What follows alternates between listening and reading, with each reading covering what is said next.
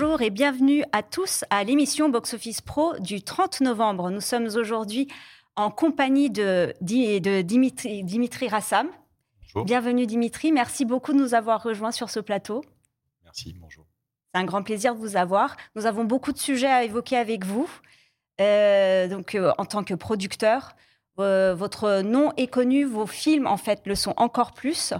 Mais avant d'évoquer tout ça, en compagnie de, de mes collègues et sur le plateau, Julien, bonjour. Bonjour Echegul. On sent que c'est un gros événement. C'est-à-dire qu'Echegul s'est déplacé de Montpellier, elle a pris la place de Marion. On sent qu'aujourd'hui, c'est une grosse, grosse émission. Et euh, Emilien. Bonjour tout le monde, ravi de vous retrouver enfin sur le plateau. Et Tanguy. Et bonjour Echegul, bonjour Dimitri, Julien, Emilien et à, et à tous qui nous regardaient. Ravi d'être ici avec vous aussi. Quand on, comme on vous le disait, il y a beaucoup de sujets à évoquer. Donc, on passe tout de suite à la partie actu.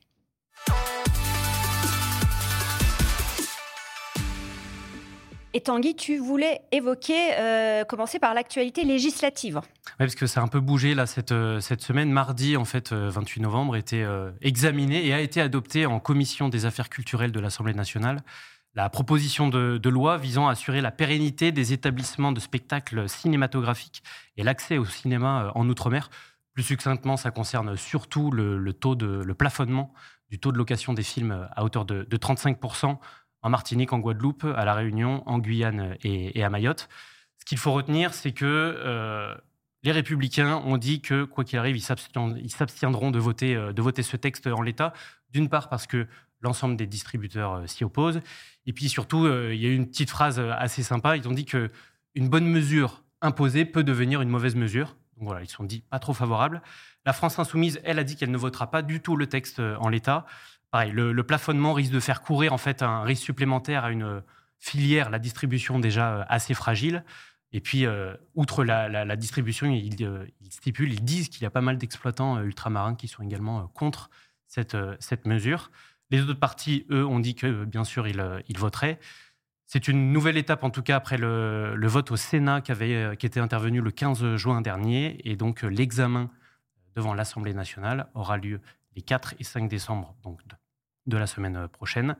Sachant que, petite, euh, petite, euh, petit ajout, les rapporteurs, du projet de loi se sont dit qu'il faudra être assez vigilant à ce qu'une fois que cette proposition, cette loi en tout cas, votée et entrée en vigueur, à voir comment va- vont, vont se comporter en fait les, distributeurs. Est-ce que voilà, ils vont modifier un peu leur plan de sortie dans les, dans les salles en outre-mer? L'objectif étant qu'il n'y ait pas de, de situation d'éviction de, de certains territoires et notamment de territoires ruraux. C'est un sujet qui est euh, compliqué, sur lequel il y a eu euh, pas mal. euh, Je vous invite à vous replonger sur toute la documentation sur le site Box Office Pro. Je crois qu'il y avait un relatif consensus des exploitants ultramarins, à l'exception de- d'exploitants qui n'étaient pas nécessairement concernés dans certains territoires. Donc, regardez bien dans le détail tout ce qui s'est dit. Je crois que vous y trouverez toute l'information nécessaire pour vous éclairer. Alors, après l'outre-mer, on passe rapidement et sans transition de l'autre côté de la Méditerranée et jusqu'au bord de la mer Rouge. Tout à fait, c'est le dernier jour des, ateliers de l'Atlas, le, le volet professionnel, euh, on va dire, du festival de Marrakech qui, lui, se déroule ju- jusqu'à ce week-end. Euh, à cette occasion, on voulait faire un, petit clin d'œil puisque la, rédaction de, Box Office a, travaillé euh, d'arrache-pied sur un, exemplaire un hors-série, on va dire, le, le Box Office Pro Maghreb, qui était, distribué sur place pendant la durée de, l'événement et qui sera en ligne dès ce vendredi, il me semble, sur le site euh, boxofficepro.fr. Et puis, bien sûr, je sais que ça vous brûle les lèvres, et sans doute vous, derrière votre, votre écran, vous demandez tous où est Marion, euh, où est-ce qu'elle a disparu. Elle est en Arabie Saoudite en ce moment, puisque a démarré, ou s'apprête à démarrer, je crois, la troisième édition euh, du Red Sea Film Festival. Euh, voilà, on a hâte qu'elle euh, revienne pour nous donner quelques insights de, cet euh, événement. Et j'insiste aussi sur le fait que ce Box Office Pro euh, Maghreb, euh, avec cette édition spéciale pour Marrakech, c'est aussi le début d'un partenariat euh, que nous avons conclu avec Gl- Global Cinema Maroc, la société d'Hakim Chagraoui, qui va s'occuper dorénavant, à partir de l'année 2024, de l'édition du magazine Box Office Pro au Maroc. Alors, merci, merci Tanguy. Et euh, en France, Julien, l'actualité de la semaine a aussi été euh, une polémique, celle autour du film Avant que les flammes ne s'éteignent de Mehdi sorti le 15 novembre, et plus précisément la campagne de dénigrement euh, orchestrée contre le film sur les réseaux sociaux et certains médias, dont Allo- Allociné. Tu es le directeur général d'Allociné. Que peux-tu nous dire sur le sujet? Alors, en effet, à chez Yule, ça a été un, gros sujet, beaucoup d'animations euh, médiatiques et beaucoup de questions autour de ce sujet euh, avant que les flammes ne s'éteignent. Et donc, euh, effectivement, en clin d'œil, j'ai un peu envie de dire avant que la polémique ne s'éteigne, essayons de faire un peu un exercice de fact-checking autour de ce sujet qui est très important pour, pour Allociné, le sujet des notes. C'est un sujet qui est important pour les spectateurs, important pour nous, mais sur lequel il y a eu pas mal d'approximations. Et donc, je voudrais euh, juste remettre les choses un petit peu euh, au clair. Donc, pour commencer, quand on va sur Allociné aujourd'hui sur ce film, qu'est-ce qu'on voit? Et c'est, euh, on voit un message d'avertissement spécifique qui dit la répartition des notes spectateurs sur ce film est inhabituelle. C'est un, dispositif nouveau qu'on a mis en place qui consiste à dire il y a quelque chose, comme c'est indiqué, noir sur blanc, qui n'est pas habituel. On va vous expliquer. Et donc, il y a un décryptage. Élément suivant, quand on va toujours sur le site Allociné, eu, on a eu pas mal de questions en disant mais comment il a 1,9 ce film alors que quand je vois la répartition, j'ai plein de 5 sur 5.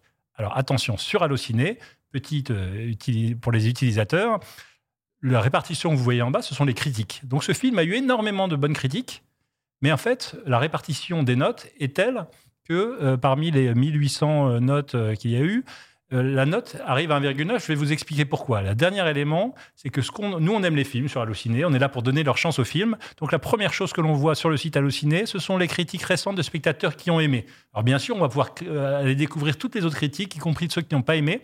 Mais ce qu'on met en avant, ce sont les spectateurs qui ont aimé. Donc, maintenant, je voudrais qu'on rentre deux minutes dans le sujet de ce film. Ce film, comment a-t-il été distribué? C'est ce que vous allez voir sur la slide suivante. Ce film, il est sorti le 15 novembre sur une centaine de copies, 114 pour être précis. C'est à peu près euh, le même type de chiffre que d'autres films sortis en même temps. Euh, Vincent doit mourir, Le Petit Blond de la Casbah et How to Have Sex. Les autres avaient des, ont eu des meilleures notes. Leurs notes à date sont meilleures mais ils sont sortis sur le même type de dispositif, avec le même type de nombre de salles, et l'évolution en deuxième semaine en termes de distribution du film est relativement euh, comparable. En revanche, ce qu'on voit sur la slide suivante, c'est que parmi ces quatre films, là c'est l'évolution des entrées entre le premier jour, le top de la première semaine et le cumul à la fin de la deuxième semaine, il y a un film qui a décroché, on voit qu'il y a une cassure assez nette, qui avant que les flammes euh, ne s'éteignent. Pour info, sur le premier jour de sortie, le 15 novembre, il y a 15 nouveautés ce jour-là. Le film fait 2000, euh, euh, autour de, 2000 entrées. Il est dixième sur les 15. Et donc la question qui se pose avec cette polémique, c'est est-ce que la note hallucinée a tué ce film, puisque le, réalisateur, dans un communiqué qui a été repris par la SRF, euh, a indiqué que finalement la note s'était effondrée dès le premier matin à coup de fausses notes. Regardons ce qui s'est passé. Euh, voilà, je vous représente sur un graphique l'évolution des notes spectateurs, des notes maximales et minimales. Les notes maximales, les 10 sur 10, elles sont représentées en vert. Les notes minimales, 0,5 euh, sur, sur 5 étoiles, 1 sur 10, elles sont représentées en rouge. Toutes les autres notes sont représentées en jaune. Première chose qu'on voit, c'est que euh, la prépondérance des notes extrêmes est euh, assez euh, évidente. Ce qu'on voit aussi, c'est que non, le film, le 15 novembre, n'a pas fait l'objet d'une attaque. Le film, le 15 novembre, il a fait l'objet euh, d'une soixantaine de critiques, la plupart avant 14 heures, qui étaient quasiment toutes favorables, et pour leur très grande majorité, 44 sur 63, issus de comptes créés ce matin-là. Donc en fait, des supporters du film ont mis beaucoup de bonnes notes ce jour-là. Le lendemain, le, 17 novembre, le 16 novembre, il y a un tweet euh, assassin d'un compte euh, bien connu euh, qui s'appelle Destination Ciné sur Twitter. Ce tweet, il a fait 2 millions de vues, donc il a quand même été vu assez largement. Et il souligne le flop de ce film avec de l'argent public, thématique bien connue. Ça, ça enflamme un peu là, une certaine frange des, noteurs, quelques dizaines, hein, on n'est pas en train de parler de milliers de notes, quelques dizaines qui vont mettre pendant deux jours des notes très négatives. Et à ce moment-là, nous, le 17 novembre, à l'Ociné, on voit qu'il y a beaucoup de notes euh, négatives, beaucoup de notes euh, très positives, mais il n'y a rien entre les deux. C'est inhabituel, ça veut dire qu'il y a un problème. Et donc, le film fait l'objet de l'avertissement que je vous ai montré euh, auparavant. et puis, ça s'éteint un petit peu jusqu'au 22 novembre, où la SRF publie ce communiqué qu'on voit là. Et ce communiqué qu'on voit de la SRF, il a deux effets sur les notes. Dès le 23 novembre, un certain nombre de noteurs hostiles au film mettent beaucoup de notes négatives. Et le 24 novembre, c'est au tour des supporters du film de mettre plein de euh, bonnes notes, euh, de 287 euh, notes maximales ce jour-là, à mettre en perspective avec les 482 entrées du film ce jour-là.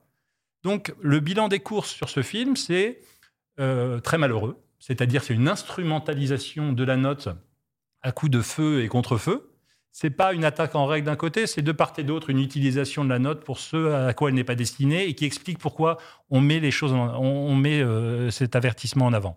Dernière chose, quand on voit cette répartition des notes, 856 notes 5 étoiles et 676 notes 1 étoile, on peut assez légitimement se demander, mais Julien, euh, si je fais les maths, ça va pas nous amener à une note d'1,9 Et c'est ce qu'on va mieux comprendre sur la slide suivante. Toutes les notes ne se valent pas sur Allociné l'algorithme d'Allociné, il valorise les comptes qui sont anciens, les comptes qui ont mis beaucoup de notes et les comptes qui ont des notes diverses.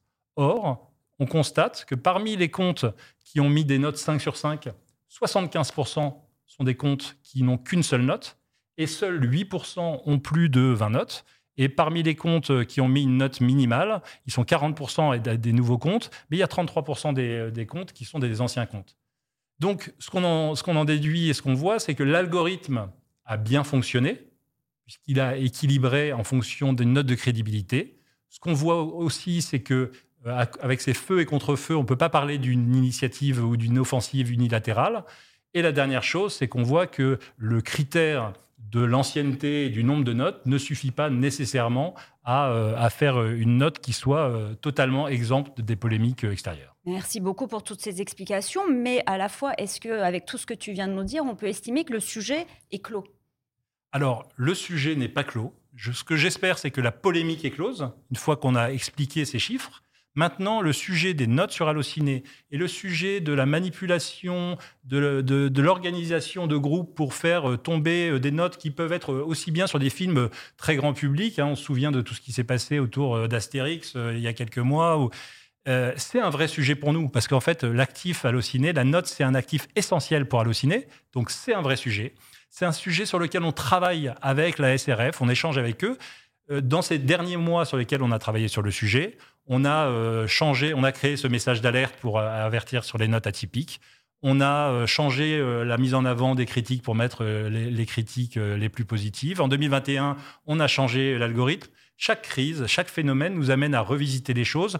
Et aujourd'hui, euh, parmi les sujets qu'on va évoquer euh, dans les semaines qui viennent lors de nos prochaines réunions avec les organisations professionnelles et tous les professionnels qui ont envie d'échanger avec nous euh, sur le sujet, on a envie de regarder la notion de billets vérifiés, on a envie de regarder comment on peut favoriser des comptes qui ne sont pas anonymes, on a envie de voir comment on peut favoriser des comptes qui justifient et étayent mieux leurs commentaires, surtout quand les notes sont extrêmes. Moi, quand je vois un chef-d'œuvre, j'ai peut-être envie de mettre 5 étoiles, mais j'ai peut-être envie de vous expliquer pourquoi, Et quand je vois un film catastrophique, peut-être que j'ai aussi envie de vous l'expliquer. Voilà, je crois que c'est une responsabilité euh, collective. C'est un travail qui est jamais euh, complètement euh, fini, mais en tout cas, c'est un travail auquel on s'attelle avec sérieux et sur lequel il me paraissait important de réexpliquer les choses un petit peu précisément.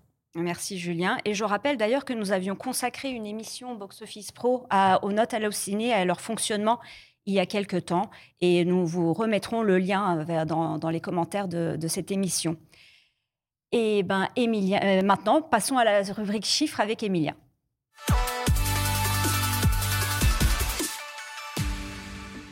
Hier, c'était mercredi, sorti. Eh oui, qui dit mercredi. Il y a des bonnes nouvelles? Il y a des bonnes nouvelles.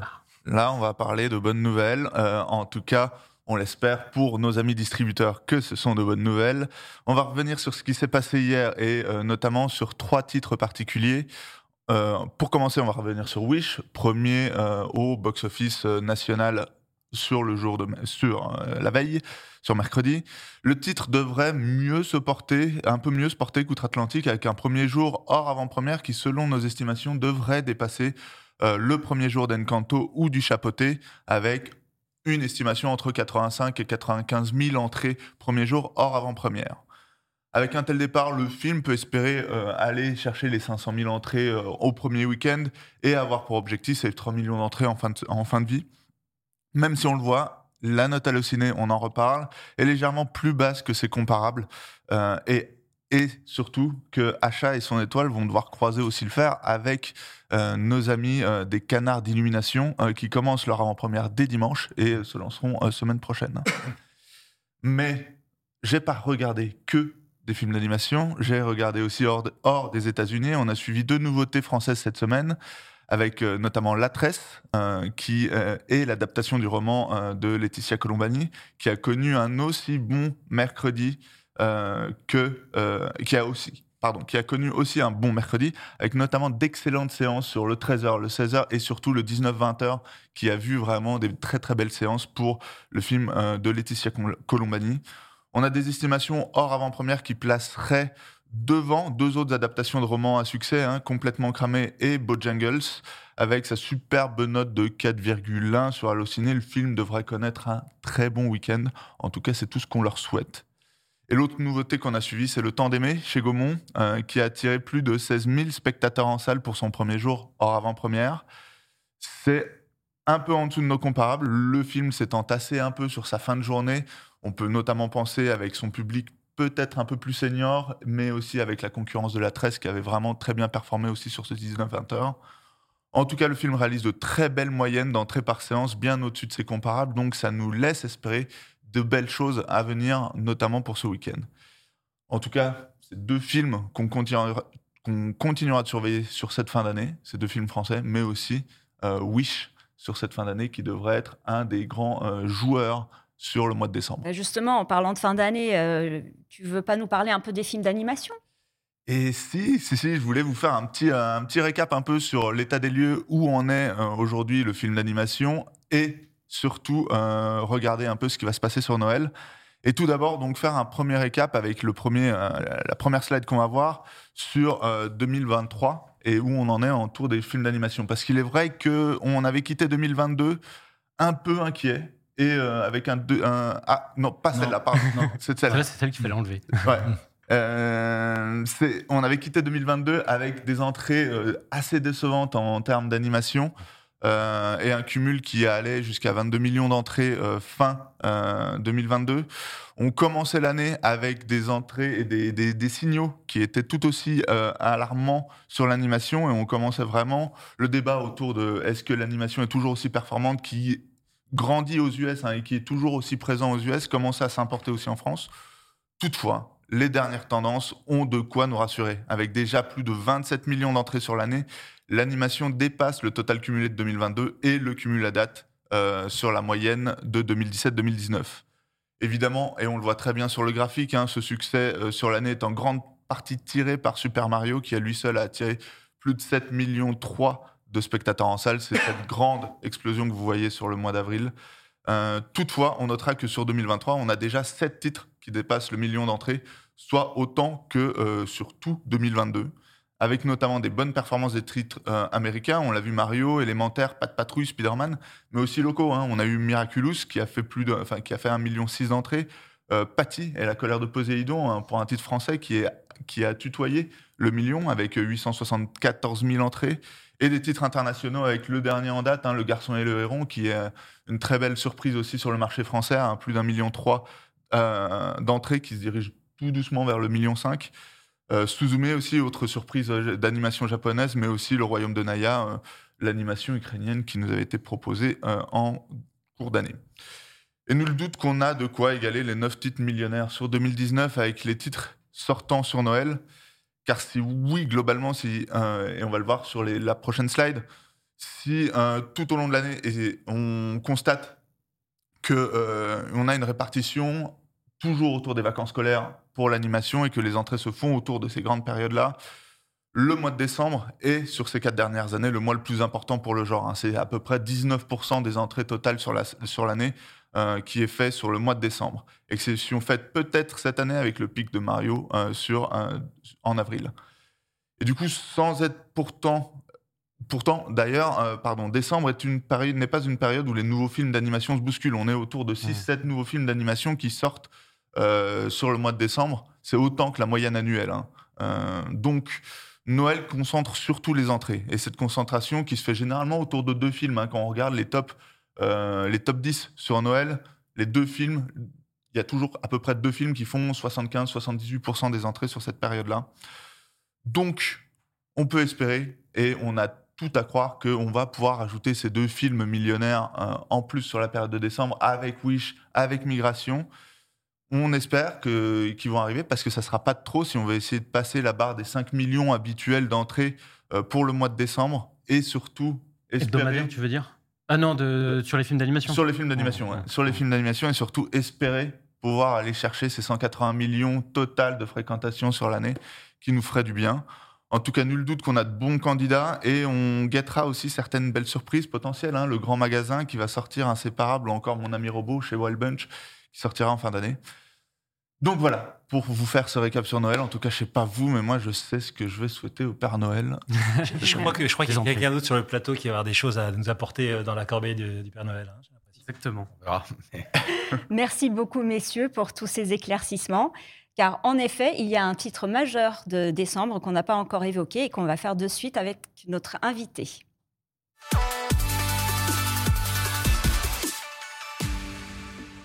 Bonjour, donc Dimitri Rassam, producteur. Et euh, on peut peut-être évoquer d'autres grands, euh, d'anciens succès. Euh, le prénom en 2012, moi aussi j'ai des chiffres, 3,4 millions d'entrées. Papa ou maman, maman 2,9 millions d'entrées. Et Le Petit Prince en 2015, près de 2 millions d'entrées.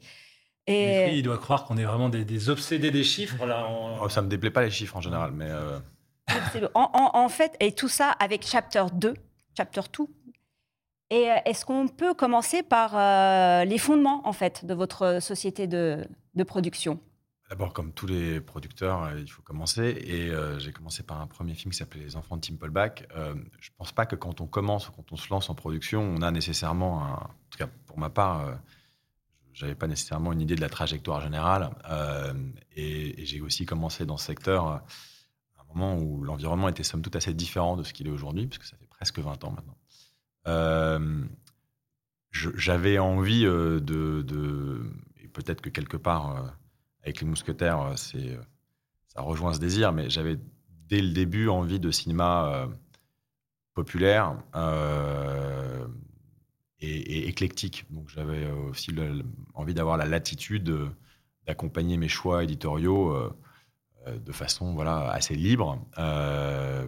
Mais je pense qu'on est quand même, heureusement, euh, dans une industrie de prototypes et qu'il n'y euh, a pas de recette. Euh, ça, c'est quand même quelque chose qu'il faut répéter. c'est toujours intéressant d'analyser les chiffres. je pense que la réalité de marché, de façon macro, elle est, toujours aussi intéressante à, comprendre, à analyser. Et pour autant, c'est quelques films, c'est toujours assez peu de films qui font la différence entre une bonne année, une très bonne année ou une moins bonne année l'offre, la qualité de l'offre, c'est quand même là que ça se joue. Donc, euh, j'ai tendance à me concentrer, me focaliser sur euh, voilà, comment est-ce qu'on peut se remettre en question pour proposer quelque chose qui justifie la salle, qui est clairement une barre aujourd'hui qui est un peu plus élevée, qui, à mon avis, justifie pas mal les mutations aussi du secteur. Euh, voilà, j'étais pas au courant, par exemple, de ce que vous avez discuté en amont. Je me suis dit, quand même, c'est dur de sortir des films. c'est, ça reste une, une expérience brutal. Euh, les mercredis, on n'arrête pas de dire, sont quand même plus compliqués à, lire, à décrypter qu'avant. et pourtant, voilà, euh, chaque mercredi, euh, quiconque sort un film, un distributeur, un producteur, va être fébrile. Et à deux semaines, un peu moins de deux semaines de la sortie du deuxième volet des Mousquetaires, je, suis fébrile comme n'importe quel producteur. Alors vous, un, jour de sortie de film, vous êtes un, un obsessionnel des, chiffres de la note ou vous arrivez à vous dire je prends quelques jours parce que en particulier Non, j'arrive absolument pas à me dire qu'il faut être calme et attends, personne ne sait faire ça. Euh, je, euh, je, j'apprends quand même effectivement, de par même l'expérience du dernier film, c'est-à-dire que la sortie euh, du premier volet des Mousquetaires, on avait fait beaucoup d'avant-premières, Mario n'en avait fait aucune, Mario arrivait de plus en plus gros, je n'en menais pas large pour mes j'avais une crainte même qu'on soit asphyxié, euh, ce qui n'a pas été le cas, euh, heureusement d'ailleurs, parce que c'était compliqué de sortir le deuxième. Mais euh, j'ai bien vu qu'effectivement qu'il faut, faut, donner. de toute façon, on n'a pas le choix, mais il faut se donner quelques jours pour essayer de vraiment comprendre un peu une tendance. par ailleurs, c'est de toute façon assez mystérieux la cristallisation du désir. Je pense qu'on est dans un moment de polarisation beaucoup plus fort. la société en général, on ne va pas rentrer là-dedans, mais mais dans les choix de ce qui justifie la salle, comment, et quelque part, ça se concentre sur moins de titres et ça se concentre de façon peut-être un peu plus radicale. donc le, la question, c'est d'exister, c'est certain, suffisamment pour après, derrière, être en situation de, voilà, de rencontrer le public. Donc ce qui joue sur des films de cette envergure-là, où le destin est quand même, somme toute, euh, d'être largement populaire, euh, c'est d'être en situation voilà, d'exister. et par exemple, le marché de Noël, qui est un marché effectivement euh, significatif, la question se pose toujours de sortir en amont ou en plein durant le marché de Noël. Puisqu'on sait que quelque part, les, démarrages en amont, puisque les gens ne sont pas en vacances, ils sont même occupés par plein d'autres choses, peuvent être peut-être un pas mezzo, mais euh, il mmh. faut être patient. En revanche, les multiples sont plus importants. Donc, le, euh, tout ça amène effectivement à, relativiser un tout petit peu euh, le démarrage. Mais encore une fois, je mentirais si on a. c'est impossible de se discipliner et de ne pas vouloir cristalliser le chiffre le plus important le, le mercredi. Et on cherche euh, à lire dans le mar de café euh, à 14h, à 16h. Oui, oui, donc euh, je les suis, les chiffres. J'adorerais dire que je suis arrivé à un niveau de zénitude qui fait que je me réveille le dimanche, mais non. Et juste sur l'aventure justement des, trois mousquetaires, milieu du guet, est-ce qu'on peut revenir un petit peu sur la première sortie et peut-être même avant ça ce choix audacieux de sortir un film en plusieurs, euh, en plusieurs parties sur la même année, il n'y a pas énormément de précédents. Pourquoi euh?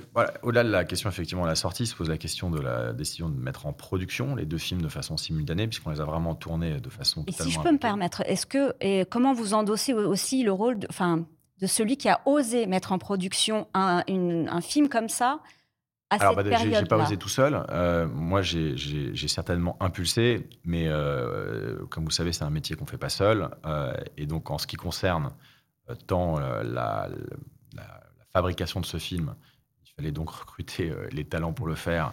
Martin Broboulon en premier chef, les auteurs de La Porte de la Patelière, les acteurs pour se mobiliser pour au-delà des 150 jours de tournage, presque les six mois de préparation en amont.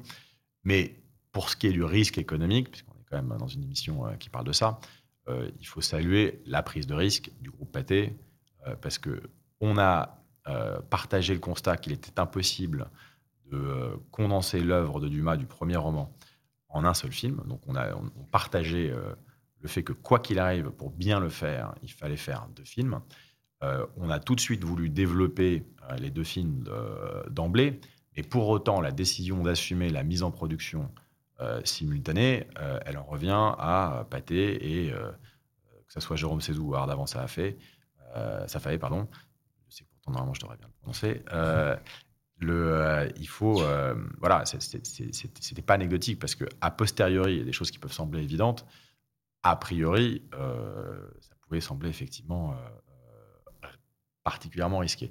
Il se trouve que ce pari, il avait deux, enfin, deux grandes vertus.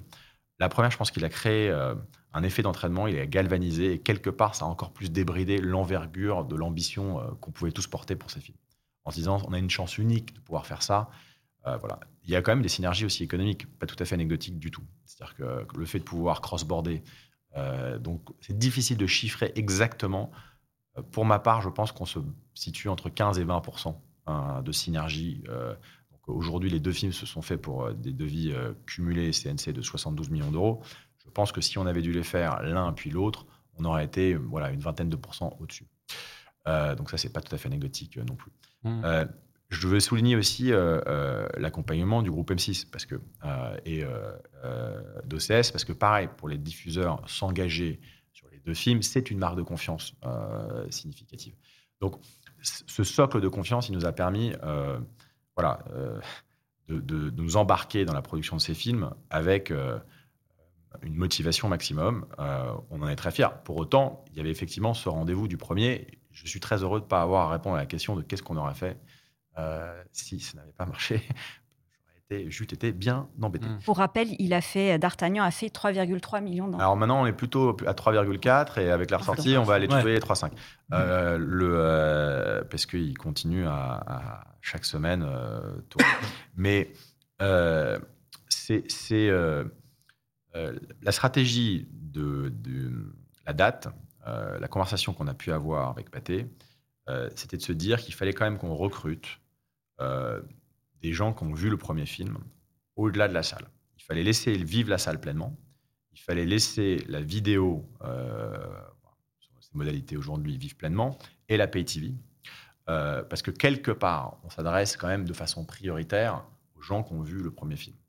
On s'est quand même euh, organisé pour que le film soit très accessible pour quelqu'un qui n'aurait pas vu le premier film, mais bon, ça reste une œuvre en deux volets. Euh, et euh, il nous semblait euh, nécessaire euh, de laisser cet espace-là. C'est difficile de dire avec certitude quel est exactement le chiffre de.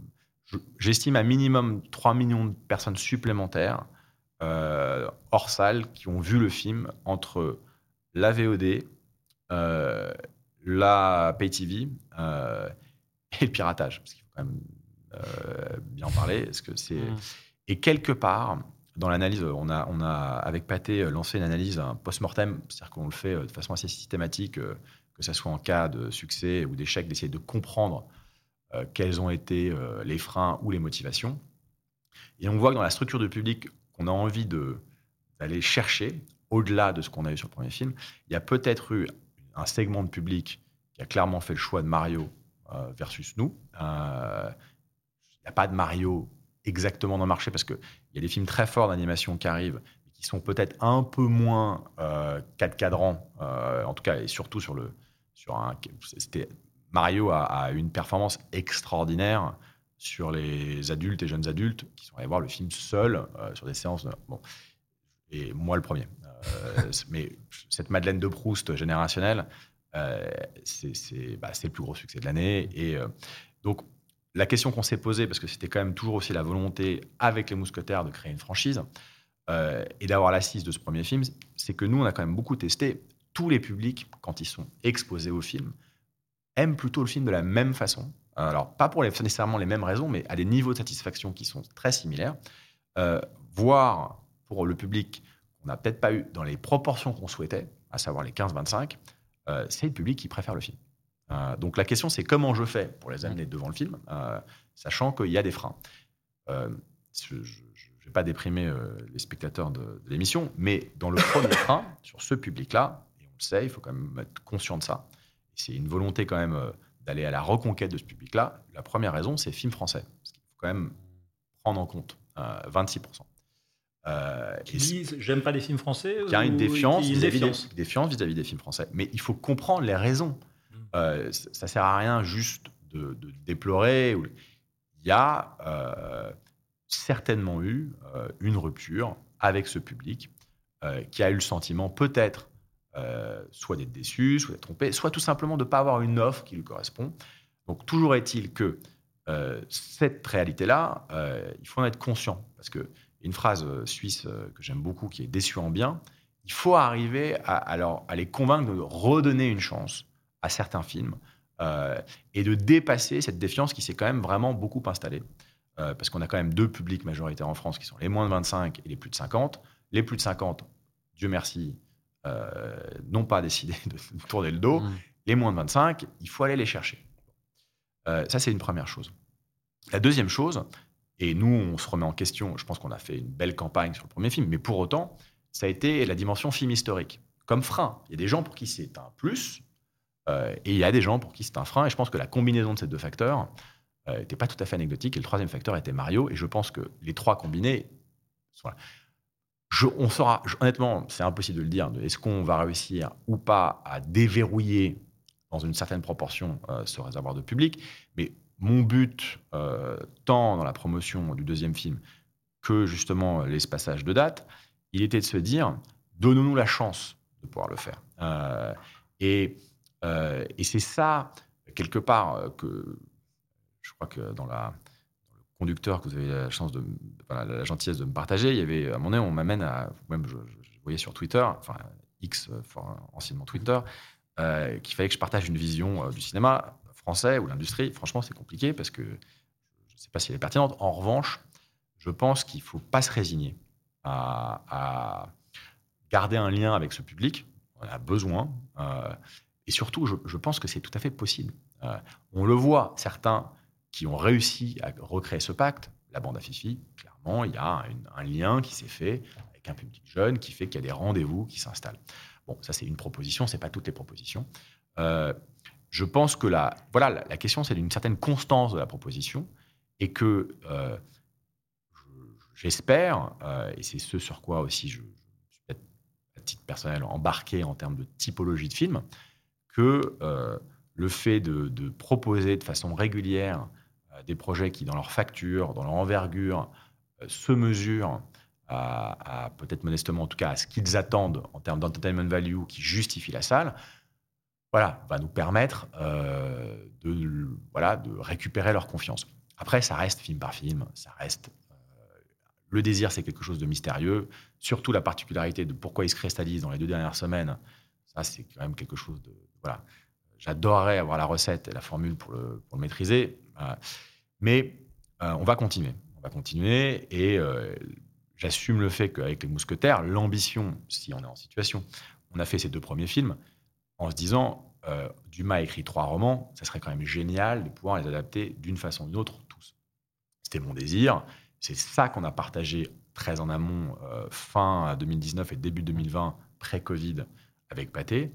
Je pense que le Covid a amplifié, accentué des mutations qui étaient déjà euh, euh, en cours. Euh, et qu'il fallait aussi proposer des films où la commercialisation à l'étranger permettait d'assumer ce genre de pari. sur les mousquetaires, avant même de lancer, j'avais vérifié qu'on qu'on avait une appétence des territoires majeurs européens pour permettre d'équilibrer le budget dans des proportions qui fait que ce pari, c'est des films qui se doivent d'être rentables. C'est-à-dire que si aujourd'hui, sur des risques importants, euh, à ce niveau-là de succès, on n'arrive pas à équilibrer, c'est pas viable. Donc c'était ça aussi, quand je parlais de faire les deux films, c'était oui, c'était davantage de risques, mais quelque part, c'est ça aussi qui nous permet d'avoir une position d'équilibre. Le film s'est très bien vendu euh, à l'international. C'est aussi intéressant de comprendre comment euh, il se consomme. On voit par exemple, il fonctionne très bien en pay TV, euh, y compris dans des endroits où on avait des attentes peut-être un peu plus élevées euh, sur la salle. Alors il faut comprendre, la plupart des, spectateurs de cette émission le savent déjà, mais nous quand on vend, on vend des MG, donc quelque part. Minimum garantie. Minimum garantie. le sujet pour nous n'est pas forcément la fréquentation salle court terme mais on a quand même envie, ce sont nos partenaires. Donc un minimum garanti, ça veut dire que c'est quelqu'un qui s'engage à porter du risque sur l'exploitation du dit territoire. Euh, et le retour d'expérience qu'on a eu avec tous ces distributeurs, c'est de dire, de toute façon, la salle reste un endroit où on crée une marque, un film. Et donc, par exemple, en Espagne, en Allemagne, etc., la PTV se passe extrêmement bien, alors que la salle n'est pas ce qu'ils avaient comme attente. Mais quand même, l'exposition presse, euh, la réalité du film est plus forte parce qu'il y a eu ce passage de la salle. Donc ça pose des questions, euh, voilà, où on tire les enseignements de les limites de ce qu'on peut euh, attendre en B2B, en B2C, sur des films en langue française de cette envergure-là. Mais c'est un socle, et c'est un socle fort, parce que le fait qu'aujourd'hui, je, je, peux vous le dire, si d'aventure le deuxième film faisait ce qu'on espère qu'il ferait, on a nos partenaires internationaux qui nous ont dit on revient pour la suite. Euh, donc il, faut inventer des nouvelles façons d'exploiter pour nos films à l'international, mais il faut aussi là surtout pas renoncer euh, à avoir une ambition forte à l'export. Parce que quand on regarde ce qui s'est passé ces dernières années, euh, non seulement, bon, la vidéo, on sait tous qu'il y a une perte de valeur assez gigantesque en France, mais il y a aussi eu une diminution significative euh, de la valeur d'export. Je ne parle pas du volume de deals faits, je parle du montant des deals faits, des films en langue française. Et donc, voilà, on ne peut pas se résigner quand on est confronté à ces facteurs-là.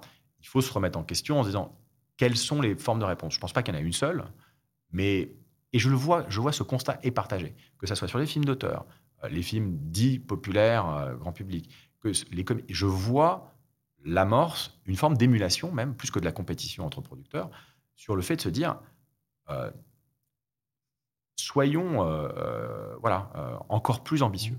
Mais alors quand on se lance dans l'aventure incroyable de, Dumas Cinématique Universe, c'est ça? J'aime pas trop. En fait, mais, ça, non, ça me fait rigoler, mais en même temps, je me dis. Je le fais un peu exprès, pour, juste pour dire pourquoi est-ce qu'on y va en langue française Et est-ce que la question se pose de se dire, avec cette ambition internationale, euh, est-ce que c'est un pari euh, alors, il n'y a pas de. Rationnel? Oui, je pense qu'il n'y a pas de dogmatisme à avoir euh, sur la question de la langue. En revanche, il me semblait inenvisageable pour les mousquetaires de le faire autrement qu'en français et en français pour justement être pertinent. Il y a eu beaucoup d'adaptations en langue anglaise de qualités euh, diverses. Euh, il y en a des formidables et iconiques, il y en a d'autres plus récentes qui étaient peut-être un peu moins iconiques.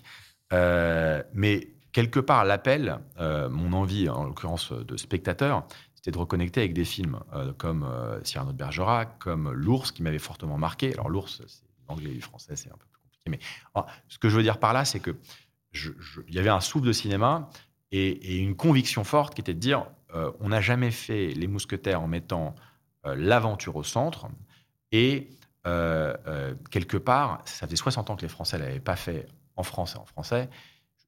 C'était là que me semblait l'espace. Et ce que j'ai vérifié en amont, c'était en parlant aux Allemands, aux Italiens, aux Espagnols, c'est est-ce qu'une proposition de cette nature-là en français serait de nature à les convaincre? Et comme vous le savez, on fait les deals en amont. Que, euh, donc, euh, il y a certains qu'on fait complètement en amont, euh, avant même le script, certains avec le script, certains avec un promo reel, et on a fait, somme toute, je pense que 95% des deals ont été faits sur jusqu'au promo reel. Sur Film Fini, c'était vraiment des tout petits territoires qui restaient. Mais je reviens sur la décision de la langue. Évidemment que la langue française euh, et, le fait de caster français euh, fait que euh, c'est pas une limitation, c'est une réalité. Euh, en termes d'export, c'est pas la même chose que si vous avez un film en langue anglaise avec des stars anglo-saxonnes dont le taux de notoriété est sensiblement plus important. Mais c'est un sujet de cohérence. C'est-à-dire que à un moment donné, parce qu'on est aussi peut-être un plus gros événement français, on a été bien financé euh, en France. Euh, et donc, pour moi, c'est une recherche d'équilibre. J'ai aujourd'hui un certain nombre de films en langue anglaise, mais parce qu'organiquement, ça se justifie. Quand on revient à Dumas lui-même, euh, film par film, j'ai pas vocation à faire que Dumas, même si c'est génial Dumas. Donc en fait, on va pas s'interdire de faire des adaptations issues de Dumas, parce que quelque part, quelqu'un me dira Ah, vous faites Dumas, vous faites Dumas. Il n'y a pas de recette. Quiconque a la recette pour rencontrer le succès auprès du public, qui me la donne Moi, au contraire, il y avait plus quelque part. Je reviens sur cette phrase déçu en bien. Il y avait de la défiance, y compris sur mousquetaires. Le nombre de fois où j'ai entendu Ah, encore les mousquetaires. Alors, ça n'avait pas été fait depuis 60 ans, mais je, sentais que ça existait. Et en même temps, c'est une opportunité. L'intuition de Martin Bourboulon a été de dire il faut être euh, aussi, sans vouloir casser les codes à tout prix, il faut tout de suite qu'il y ait une proposition, que ce soit visuelle, que ce soit en termes de positionnement de tonalité, où on voit que ce n'est pas les mousquetaires euh, qu'on a déjà vus. Euh, et ça, quelque part, euh, voilà, ça, restera une grille de lecture. Je pense que, je ne vais pas vous donner tous mes secrets de comment j'approche. bien, pourtant. Mais dans durant l'année 2019, j'ai passé un certain temps à réfléchir à comment, comment aborder ces fresques. Et, et quelque part, sans uniquement se référer à Claude Berry, mais quand même, c'était une, inspiration. Euh, il y avait une question de se dire, si on doit adapter du patrimoine, et par définition, le patrimoine, ça appartient à tout le monde, que ça soit euh, contemporain, d'époque, enfin, quelle que soit la nature. Il faut pas, les Anglais appellent ça derivative. Il faut qu'il faut qu'il y ait une forme d'originalité. Euh, il ne faut pas qu'on ait l'impression que ce soit un sous-produit ou un produit dérivé de quelque chose qui a déjà existé. Donc vous me demandez par exemple, moi j'adore l'histoire d'Aladin, mais j'aime tellement l'Aladin de Disney je ne vois pas comment on peut proposer quelque chose. À titre personnel, Cyrano est tellement haut dans mon panthéon, même si je pense que, par exemple, euh, la jeune génération n'a pas vu ce film, donc quelque part, peut-être qu'il existe un espace, mais moi, je ne peux pas le faire. C'est un film que je trouve tellement parfait que je, n'ai pas envie de le toucher parce que je ne vois pas ce que j'aurais à apporter. Heureusement, il reste pas mal de choses à faire. Euh, et donc, la question se pose non pas d'appliquer la même grille de lecture, enfin, la même grille de lecture, la même réponse à œuvre par œuvre, projet par projet, talent par talent. C'est-à-dire, c'est aussi euh, on peut être à l'impulsion d'un projet, c'est pas pour autant que c'est un film de producteur au sens où on l'entend. J'ai jamais dit à Martin, mets ta caméra ici et fais ci, fais ça. C'est pas du tout notre relation. On a grandi ensemble. Quand je vais le voir en lui disant, je souhaite faire les mousquetaires et je veux que tu le réalises, c'est une proposition. Ça devient un dialogue. La première chose qu'il me répond, tout de suite, c'est si on doit le faire, on le fait en décor réel.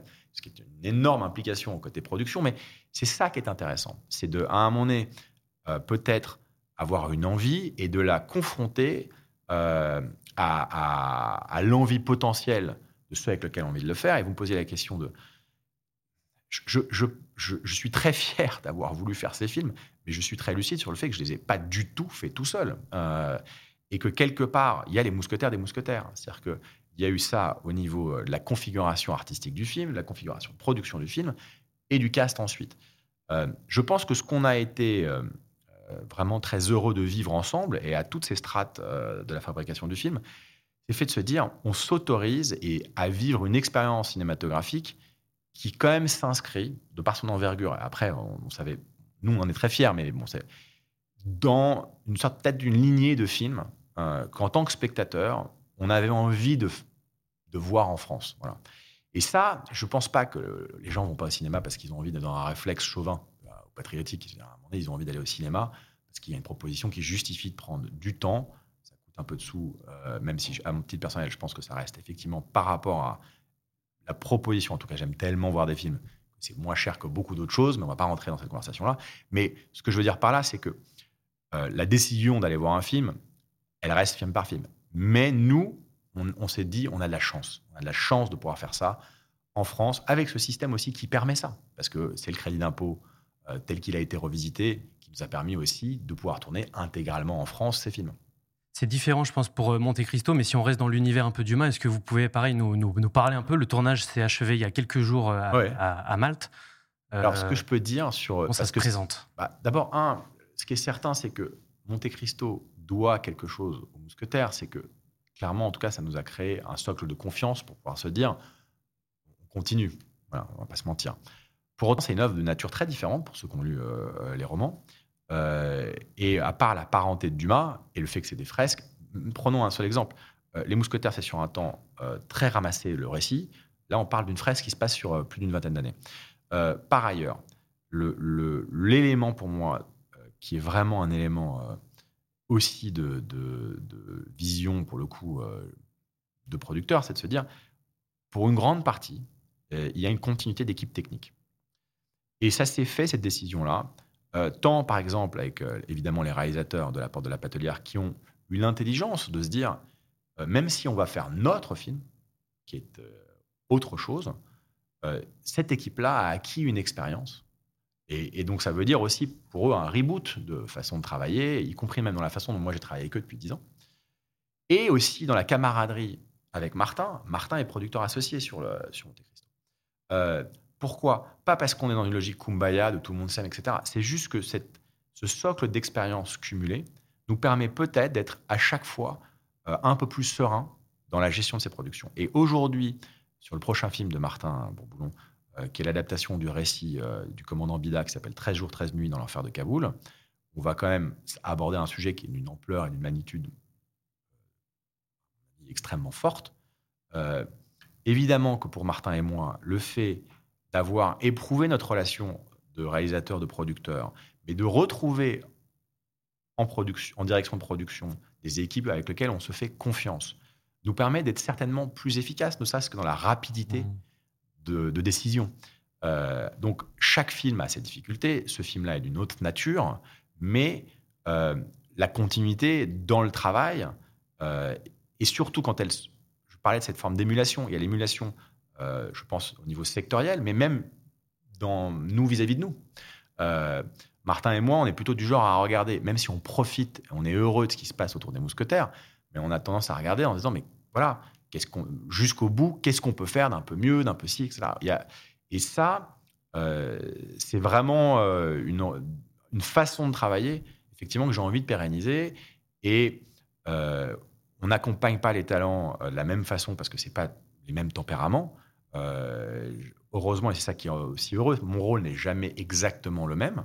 Il faut apprendre à évoluer aussi. J'ai pas travaillé avec Martin sur Papa ou Maman de la même façon que ce que j'ai travaillé avec lui sur Les Mousquetaires du tout. Comme je l'ai dit, on a tous les deux grandi, euh, je l'espère en tout cas, euh, sur cette décennie. Mais il faut réfléchir à comment on peut être utile. Et de plus en plus, quand même, il y a cet, impératif qu'est-ce qui justifie la salle? Alors, ce qui est assez remarquable, c'est marque de fabrique euh, qui est la vôtre, la passion, je pense que nos spectateurs s'en bien compte, c'est assez évident. Il y a aussi l'éclectisme, c'est-à-dire qu'on a, on a beaucoup parlé, bien entendu, de Trois Mousquetaires, de Dumas, de Monte Cristo et de Milady dans quelques jours. Mais cette année, il y a aussi eu d'autres projets euh, importants. On parlait de l'Immensita, de Carmen, et puis l'année prochaine, il y a des, films très très différents. Comment on fait pour avoir ce niveau de passion et arriver à, à travailler sur des objets si différents à la fois? Bah, L'avantage du rôle de producteur, c'est que, euh, comme je disais, c'est qu'on ne fait pas les films tout seul du tout, mais heureusement, il y a des metteurs en scène qui sont, eux, euh, pleinement investis. Et quelque part, c'est une politique éditoriale de choix qui est subjective. Euh, il y a mon goût, il y a la pertinence qu'on peut deviner économique, parce que l'idée, c'est quand même de corréler les deux. J'adorerais dire qu'on peut uniquement suivre ses envies artistiques, mais ça serait un peu naïf. Et puis après, il y a, je pense, une cohérence qui se dégage, et souvent on la voit un peu a posteriori, euh, Limonov, par exemple, euh, pour en parler, c'est le fruit d'une relation très forte aussi avec des producteurs italiens, avec le groupe Pathé, euh, donc avec lequel on avait, c'est avec eux qu'on avait fait l'Immensita. On se retrouve sur Limonov, qui est donc le premier film en langue anglaise de Kirill Serebrennikov, qui est l'adaptation du roman de Carrère.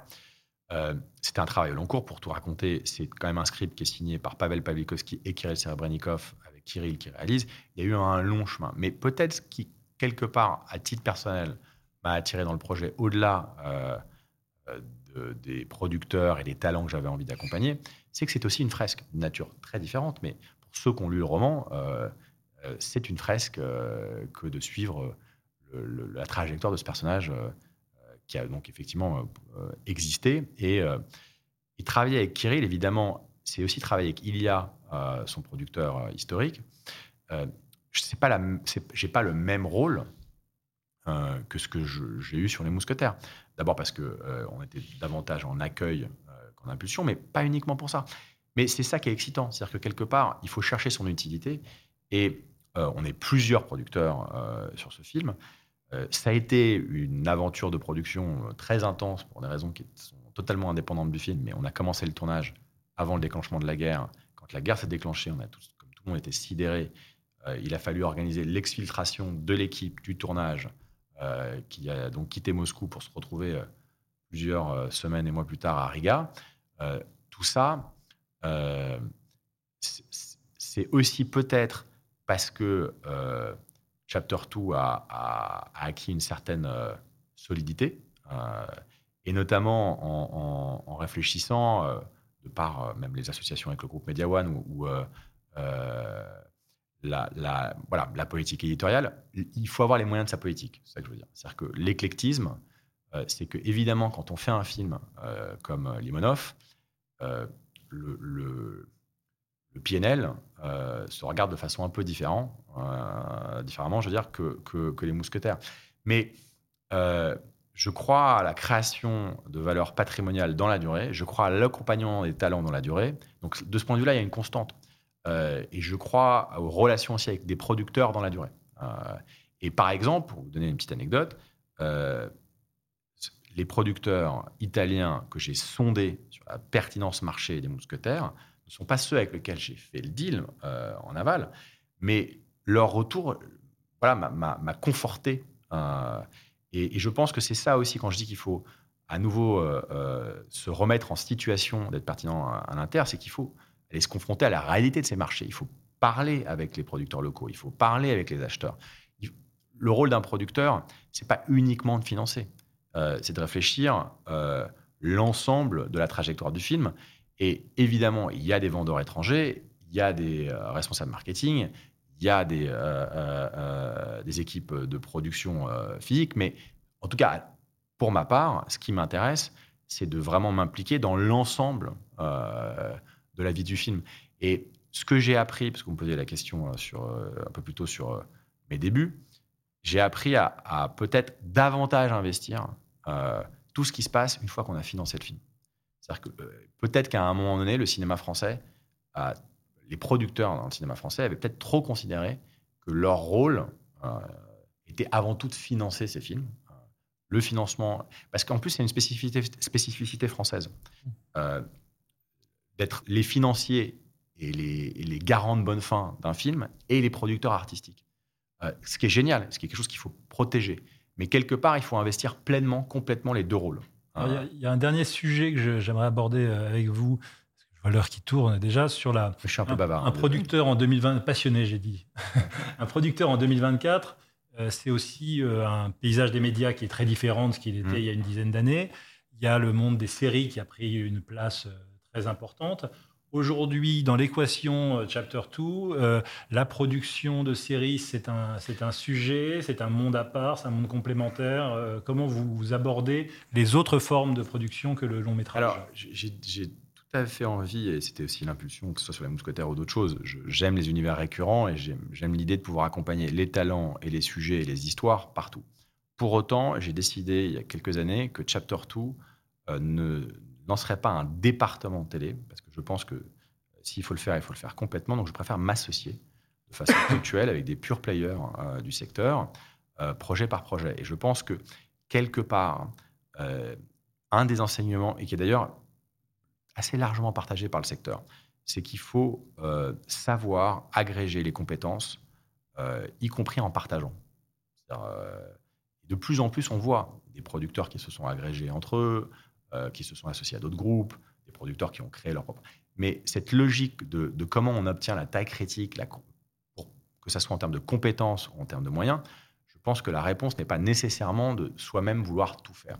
Euh, je, suis très humble par rapport au volume de travail que constitue la production d'une série. C'est-à-dire que quand on voit euh, d'abord le, volume tout simplement du, traitement des notes, mais le volume de, la gestion du tournage, le temps, etc. Donc je pense que la réponse pour Chapter 2 sera tout à fait de, vouloir accompagner, que ce soit ses propriétés, que ce soit euh, ses sujets, euh, en réfléchissant à qui est le bon partenaire. Euh, pour, je parle des séries, les films, ça, serait autre chose, un, film directement en plateforme. Je pense qu'on n'a pas besoin d'aller nécessairement chercher une association externe. Mais, et c'est aussi dans, les, raisons d'association, le groupe Media One est très très présent en télé. Euh, mais, je cherche à partir, pour moi, le, maître que je sers chaque fois, c'est la production, c'est le film ou la série, et à me dire quelle est la meilleure réponse ou quelles sont les meilleures réponses à apporter pour les réussir. Et donc, euh, c'est aussi le, souhait que j'ai de peut-être en faire un peu moins, on dirait plus gros, euh, et c'est plutôt une tendance qui, j'espère, va continuer, mais euh, de, vraiment se dire, on va aller avant tout là où on est utile.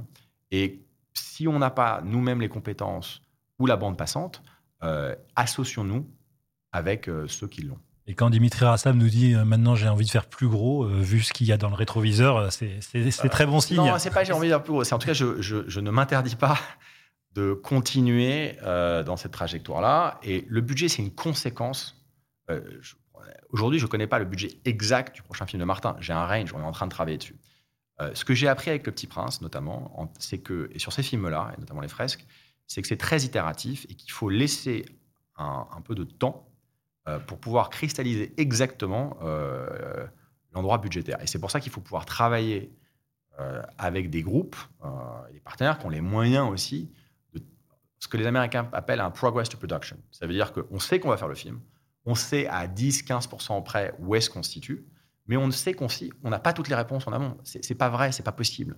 Et ça, ça, s'applique à cette nature-là de film. Hein. C'est pas pareil quand on fait un film dont les balises de fabrication sont peut-être plus, plus connues, plus éprouvées. Euh, mais oui, euh, le goodwill, euh, ce qui est assez agréable aujourd'hui, c'est que le champ des possibles est peut-être pour Chapter 2 un peu plus large. Est-ce que, juste avant de, terminer, désolé, je qu'on va, on va dépasser, mais le, est-ce que c'est aussi pour pallier un manque de, grosses productions euh, très ambitieuses, peut-être en, France Et on, pourrait se dire, là, au, vu de l'actualité, pourquoi est-ce qu'on n'a pas vu des, producteurs se lancer dans un Napoléon, par exemple, euh, français, vu que c'est un personnage français? Est-ce qu'il y a cette prise de risque elle est, très, très égoïstement, moi j'ai pensé. Dimitri était occupé à faire autre chose. Non, non, mais j'ai pensé à ce que je voulais faire. Je ne me donne pas de rôle. Euh, je pense qu'on a. Il y a une vraie camaraderie, encore une fois. Je peux citer que ça soit euh, des jeunes producteurs dont je suis plus proche parce qu'on on est proche en âge. Je peux citer Hugo Sélignac par exemple, mais euh, je suis très admiratif euh, de ce qu'a pu faire Quad. je suis très admiratif de ce que fait Mandarin, Atal, etc. la liste est longue et c'est non exclusif. je ne pense pas qu'une personne fasse la différence et vous êtes Napoléon. c'est un sujet que je trouve passionnant. Il y a eu des projets Napoléon français. Il se trouve qu'ils ne se sont pas matérialisés. Ça arrive aussi, malheureusement. Ce n'est pas qu'une question de volonté. Euh, je pense que la réponse n'est pas uniquement non plus les fresques historiques. Le fait d'être ambitieux euh, sur du cinéma populaire pour le grand écran, euh, c'est pas forcément ce que j'ai fait. Euh, et je, ne m'interdis absolument pas non plus de, faire d'autres types de films. En revanche, j'aime tellement les faire que oui, je vais continuer. Si je, si je suis en situation de le faire, je vais continuer. Alors nous avons de toute façon dépassé le temps, mais on, nous ne ferons pas l'impasse sur la question de l'invité.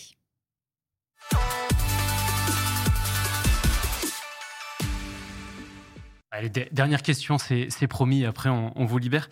Euh, par curiosité, on voulait, euh, on voulait savoir en fait quel était le, film produit par votre père que vous, vous auriez adoré. Euh, Alors, je vais faire un pas de côté. Je vais vous dire, je vais choisir un film qui a été accompagné et distribué par mon oncle, Paul Rassam, qui est quand même, à bien des égards, a été pas loin d'être un père pour moi. J'aurais adoré faire Danser avec les loups. Voilà. Je vous le dis, c'est en parlant de fresque et de certaine envergure. Et, donc le, et quelque part, j'ai grandi avec lui. C'est sa filmographie que j'ai beaucoup suivi. et ça ne peut pas dire que j'aime pas les films de mon père, mais j'ai eu le temps de Jean-Pierre.